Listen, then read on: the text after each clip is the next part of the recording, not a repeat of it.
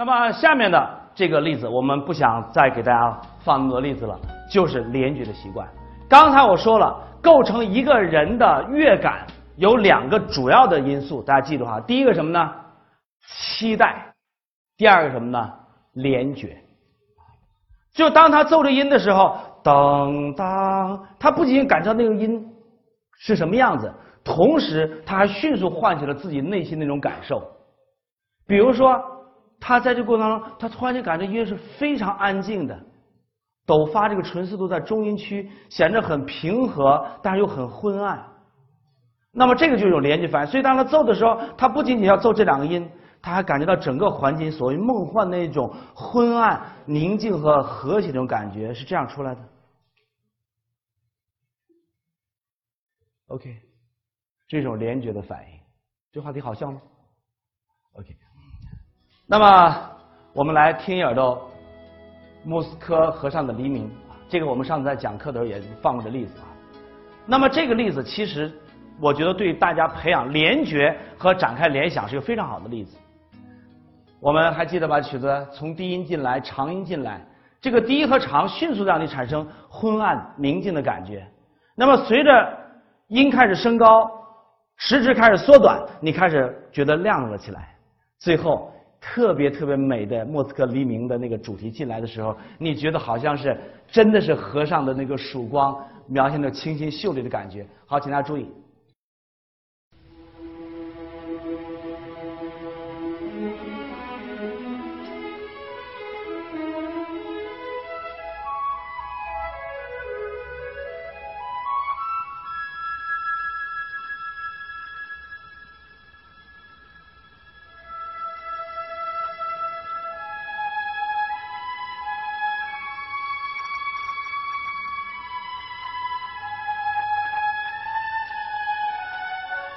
我想你脑子里可能迅速的出现了那样一种视觉的影像的变化。那么这是什么呢？联觉的反应，像我们以前听过的格里格的蝴蝶，动式的联觉，对吧？模仿了蝴蝶那样一种反应。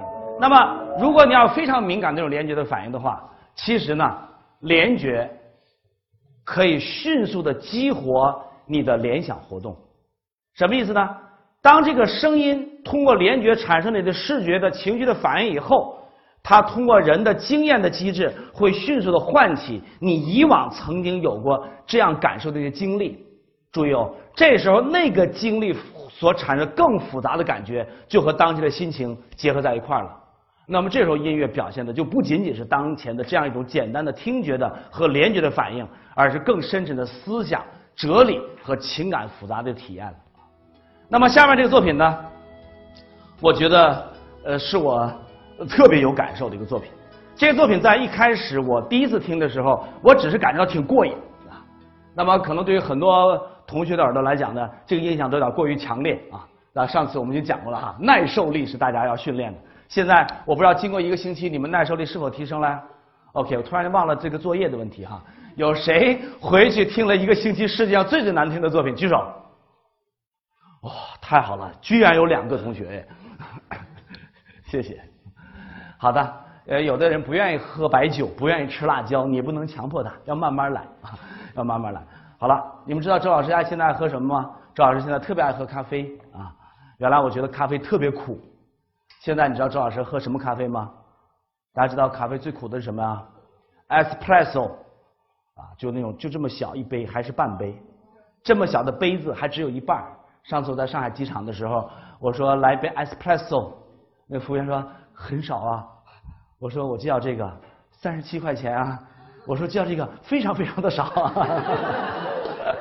我说还是来一杯吧。然后我花了三十七块钱喝了一杯小 espresso，服务员在那看着我，你知道吗？他心想在看什么呢？喝这个味道啊。好了，非常刺激。由于我多年的训练，我现在耐受力已经强了。原来我喝可口可乐都觉得苦。现在我喝 espresso 都不害怕。好，现在请大家听听这个作品，刺激点，刺激点啊！我先。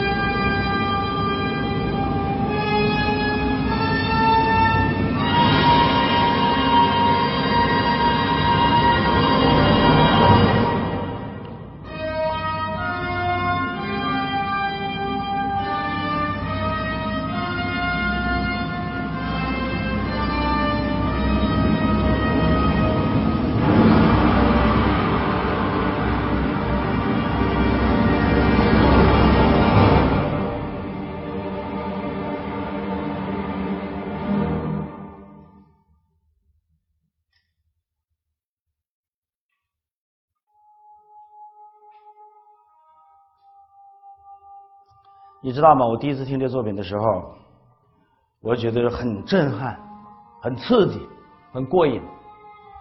但是后来我知道了，这是肖斯塔科维奇的第八交响乐。大家知道，肖斯塔科维奇写了四首被称为战争交响乐的曲子，一个是第四交响乐，一个是第八交响乐，还有一个第七交响乐啊。那么一旦我脑子里有了战争这个主题的时候，这个曲子唤起我的一般的起啊、升啊。大呀小啊，这样一种反应，突然间这个联觉就带动了一个联想。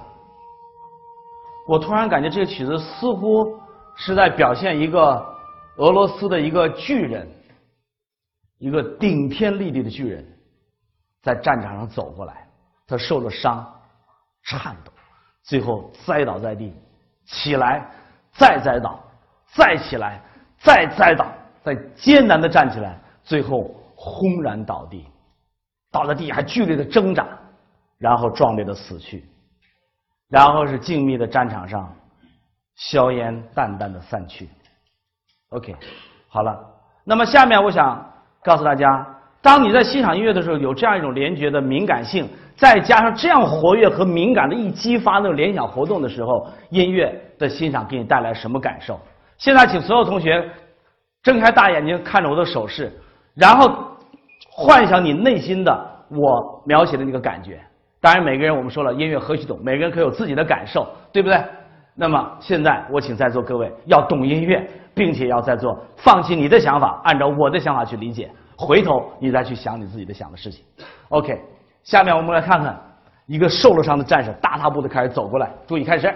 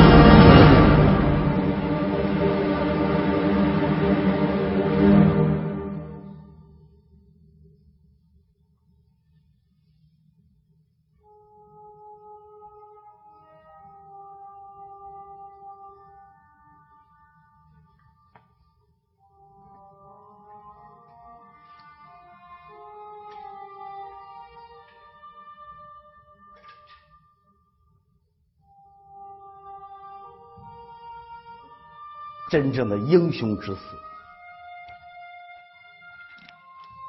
同意我的观点吗？当代音乐欣赏当中，你有这样一种非常敏感的联觉，激活你这样丰富的想象的时候，特别是当你有了更广阔的社会生活经验、更深邃的文化积累的时候，音乐唤起你的感受是非常强烈的。而我想说的，在这个层面上。通俗音乐是没有办法做到的啊。那么现在你们应该能够知道，为什么老师们总是希望你们能够有更广阔的文化视野、更深厚的文化积累、更多的生活阅历？明白为什么了吗？现在你应该明白，因为如果你的头脑是简单的，你就没有办法获得刚才我们体验到那么强烈的震撼。同意我的观点吗？就和听第一次的感觉一样，但是，我想所有的同学都同意我的观点。第二次感受和第一次是完全不同的，对吧？所以我们要有这样一种习惯，啊，在音乐当中。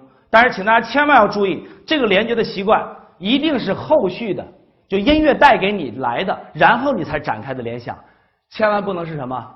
咱们讲过，要懂音乐，先设立一个目标，要想从音乐当中找出来，那种方式会干扰我们的音乐感受！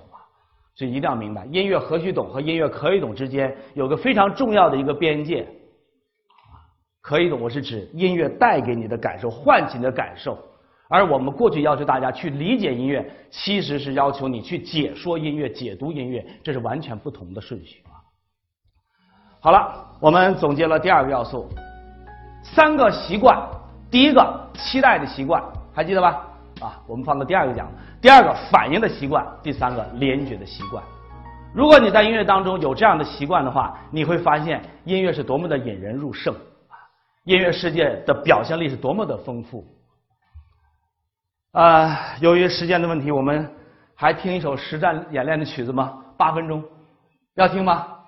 这个曲子大家太熟了，想听吗？不想听的举手。没有，OK，听吧，八分钟哈。那我们今天 拖堂在所难免了，不怨我了。我经常是这样，给你勾起来了，换就不行啊，这不怨我。好，注意啊。那么这个曲子呢，是大家耳熟能详的《流浪者之歌》，但是很多人可能会愿意用这个吉普赛人的豪放、呃吉普赛人的苦难的生活和吉普赛人的那种热情奔放来形容。当然，我不知道为什么，我老觉得这是其实任何一个人都有的这样一种心情，对不对？比如说，你内心肯定有非常豪放、很野性的东西，但是我们内心也有那种渴望、憧憬、幻想和失落。悲伤、绝望的感受，对不对？当然，有时候呢，你也会非常热烈啊。其实，我觉得每一个人在不同的时候都有不同的侧面。你们知道吗？周老师研究心理学最大的感受是什么？和生活当中特别有用的一个道理，发现了人的多面性啊，人的多面性。表面上那个特别安静的人，可能是非常非常狂野的人；表面上非常狂野的人，其实是非常保守的人。你要知道人的多面性。你看周老师多面性怎么样？你们能想象周老师他有的时候一句话都没有，特别深沉。OK，啊，有的时候呢就跟顽童一样，对不对？很多多面性。当然很多人会有，你们知道社会学有一个理论叫刻板印象，一个词听说过吗？刻板印象什么意思呢？就是社会学的一个概念。他说人总是会用一种刻板印象来揣摩当前这个人应该有的状态。比如说，一个女孩子到这个哈佛大学的书店去买书去了，那店员就很客气告诉你说：“啊，非常抱歉，呃，这个这是老师的书店啊。”那么那个女孩子说：“我就是老师啊，啊，非常抱歉，这个书只卖给教授哦，我就是教授啊。”很惊讶，教授怎么能是一个小孩子呢？对不对？啊，不能啊。当然，你看周老师，我是副院长。副院长怎么这样了？哎，你跟他说，我今天马上就五十了，五十岁不像吧？我心目当中五十岁那是老爷爷啊，对不对？概念不一样。我一直到我在你们这年龄的时候，一直想知道五十岁的人和六十岁的人什么样子，是吧？后来我终于知道了，发现和你们没什么区别。OK，记住今天，就像周老师一直幻想，我知道吗？你我从小近视，我一直想知道，就是近视的人到老了会不会花？我当时觉得这个实验太可怕了，你知道吗？因为你要等一辈子才能等到你老的时候，最后得出这么小的一个结论，啊！然后我就开始等啊，我要观察呀，你知道吧哈？然后我从十五岁一直观察到五十岁，你知道吗？后来我终于得出这个结论了，既近视又花，你知道吗？OK OK，下面我们想用这个作品来感受，我希望你们能够体验你自己内心存在的各个侧面。OK。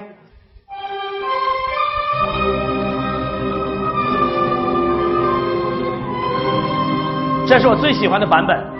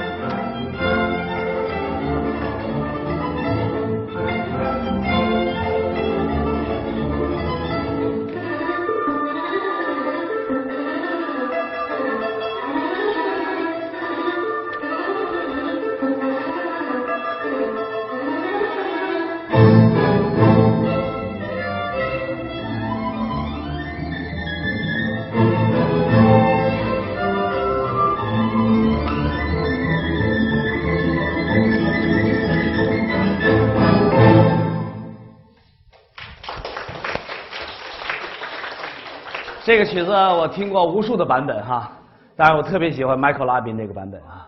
这个版本真的是所有的细腻火爆，所有我想要的东西在这作品当中全有啊。